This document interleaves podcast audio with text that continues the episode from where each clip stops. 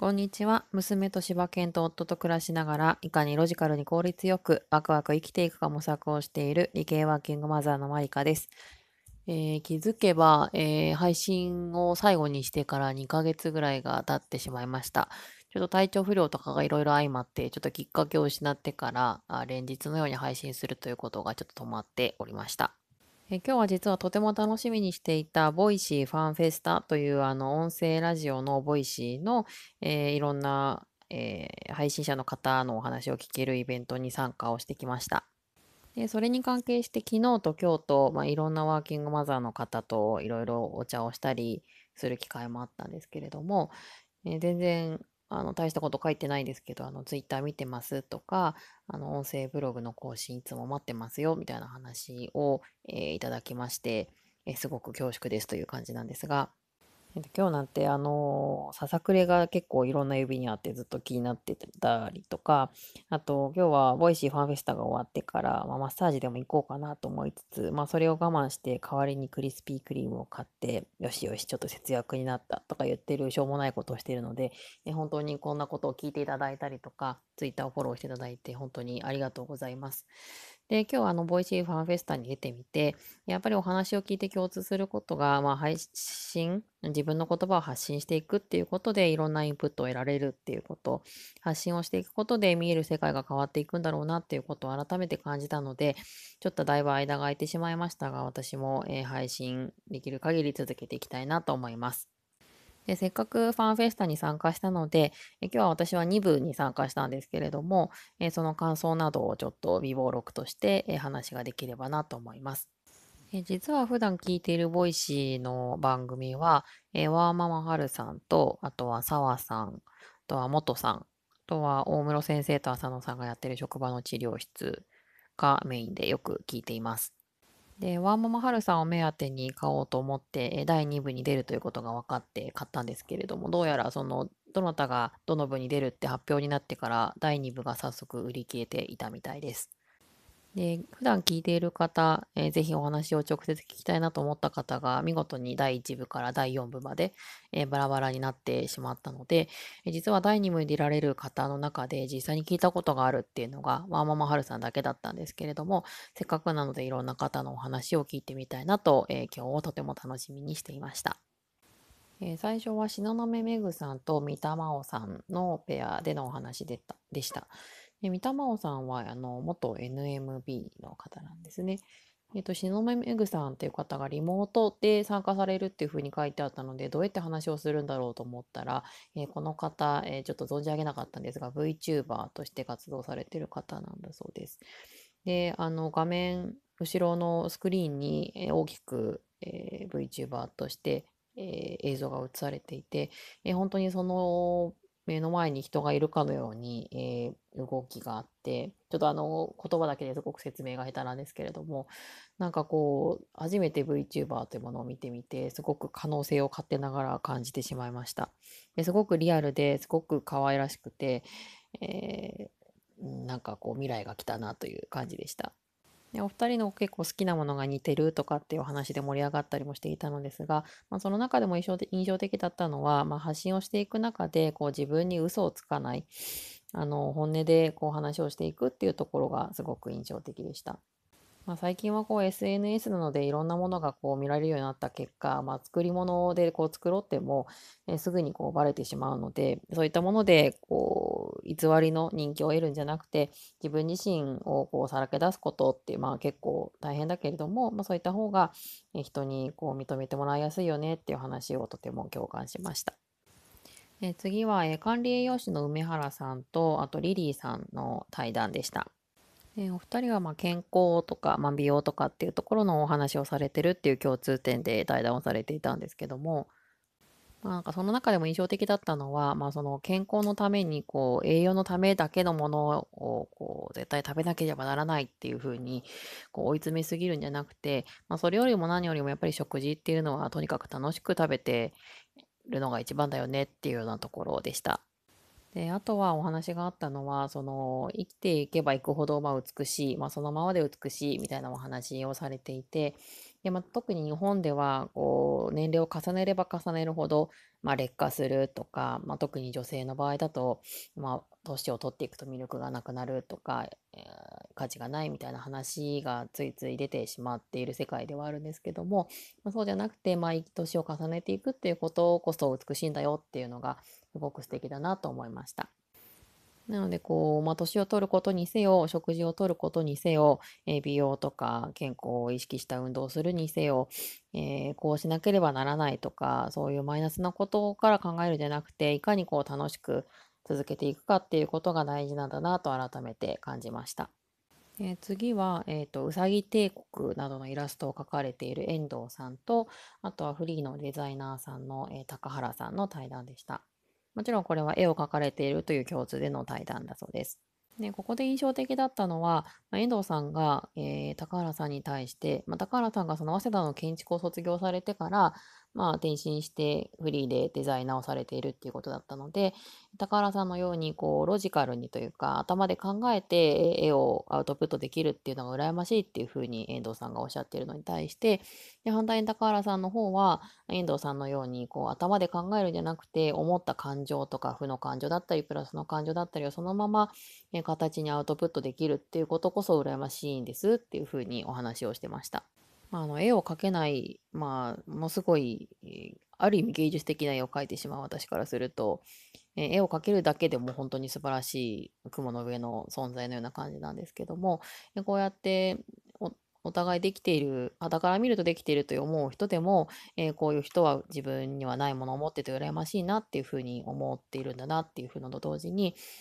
自分ももしかしたら何気なくできていることが他の人からすると、え自分にはできなくてすごいなって思っているのかなと思うと、えみんなそれぞれそういう部分、局面があるんじゃないかなというふうに思いました。で、あとこの回ですごく好きだったのが、遠藤さんが終始、あゆるい、ゆるキャラのような感じでお話をされていて、まあ、午前中で起きるだけすごいとか、え10時に出社とかまず本当にすごいよねみたいな話をされていて、まあ、いかにこう低く低空飛行で生きていくかみたいな話をされていて、いたんですけども、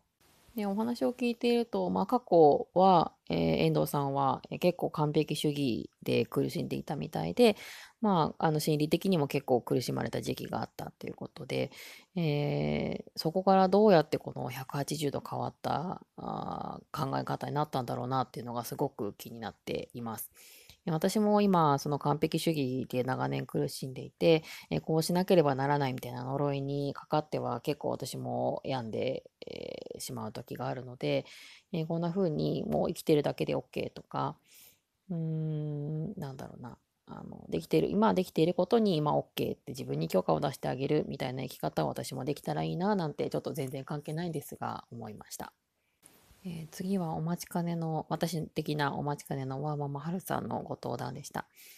で、え、ー、と、会場が空いてから、ちょっとゆっくりと、えー、到着したら、結構もう皆さん意気込んで、え座ってらして、え結構後ろの席になってしまったので、まあ、応援するにもちょっと遠いななんて思いながら、えダイソーとかで売ってる、あの、いわゆるジャニーズとかの、あの何でしたっけ？コンサートとかでやってるようなうちわとかで、こっち向いてとか、応援してるよみたいなうちわでも作ればよかったねなんて一緒に来た方とお話をしていました。まあ、働く女性同士の対談ということで、えお話があったんですけども、えすごく印象的だったのが、あの、あやにーさん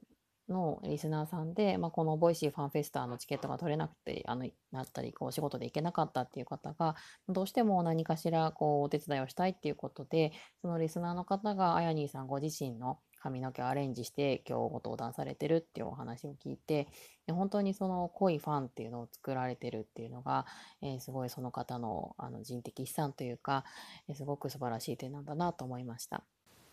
でこう働くということについての転換期はありますかっていうことで質問があった時に、まあ、ワーママハルさんはやっぱりこう出産を機にあ明らかにこう時間が決まってる絶対に帰らなきゃいけない時間が決まってる中で仕事の生産性を上げざるを得なくなったっていうところが転換期だったということです。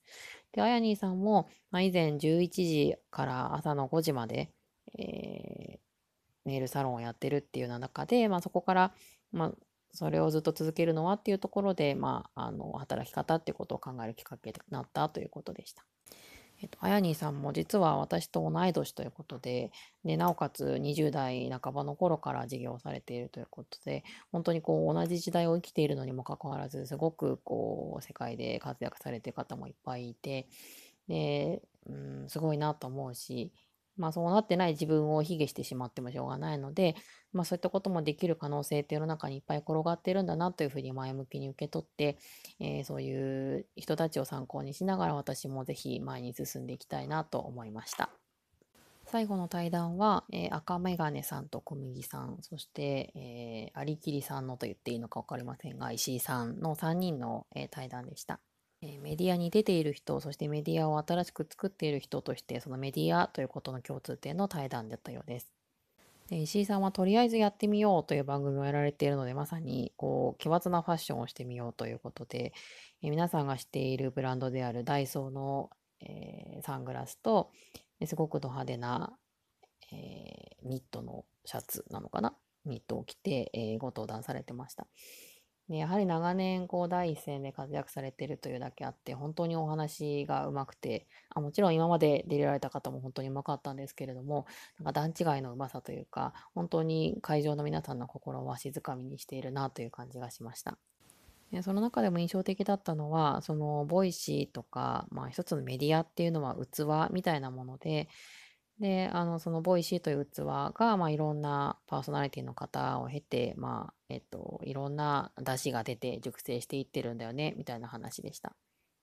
で特に石井さんが意識されているのがほどくということで、まあ、ある意味世の中は全部催眠術こうしなければならないとかこうあらなくてはならないみたいなところを、まあ、それをほどいていくようなイメージで話しているっていうようなお話をされているのが印象的でした。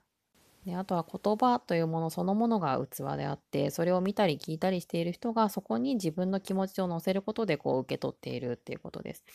なので例えば石井さんがやられているナレーションでも聞く人によってはすごく過激な言い方をして失礼だって言ってる人もいれば一方ではすごく聞きやすいお話をありがとうございますっていうコメントもあったりっていうことで結局それはその言葉を受け取っている人がそれをどう見るかっていうことに過ぎないっていうことなんですよね。で一方で赤目川さんはお話をされている時にどんなお話の内容でも常にこう明るくポジティブに、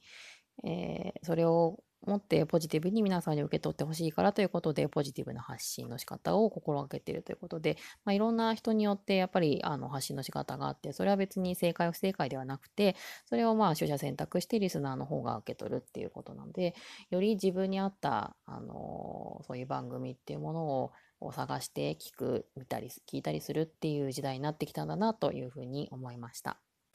とそんなわけであっという間の約2時間だったんですけれども、なので全然最初は本当にワーママハルさん目当てのだけのつもりで行っていたんですけどもいろんな方結局10組の方のお話を聞いてそれぞれすごくいろんな有意義なお話を聞ける楽しい会になりました。でまあ共通していることは、まあ、あの楽しく何事もやっていくっていうこととかあとは自分に嘘をつかないことであとは発信をしていくことでよりこうインプットだったり新しい世界が見えてくるっていうことなのかなというふうに感じました。皆さんが本当にとてもあの楽しそうにお話をされていてで私も最近配信していないななんていうことを思い出しながらやっぱりこうダメな部分はたくさんあるけれどもまずは配信していくっていうことでまた違う段階にステップアップできるのかなと思うとそれのことを楽しみに、配信を続けていけたらいいなというふうに思っています。ね、本当に Voicy は魅力的な番組が多すぎて、あの耳の争奪戦になっているので、なかなか難しいんですけれども、やっぱりワーママとしては時間が限られているので、いかにこう隙間時間を作って、あとは仕組み化をして無駄な時間を排除していくかっていうことだと思うので、え自分の耳時間を確保していきながら、え自分のアウトプットもそちらを参考にしながら、ぜひ一歩一歩亀のような歩みではありますが、進めていきたいと思います。ちょっと今日はあの修正とかをなしに一旦喋ってみようということで、だいぶダブづいた話のところもあったかと、お聞き苦しいところもあったかもしれませんが、ちょっと今日はこれで終わりにしたいと思います。えまずはせっかくああの Voicy ファンフェスタに参加したので、その当日に配信をしたいと思ってちょっと撮ってみました。えー、ではまた、えー、ゆるく配信をしていきたいと思いますので、お付き合いよろしくお願いします。以上、マリカでした。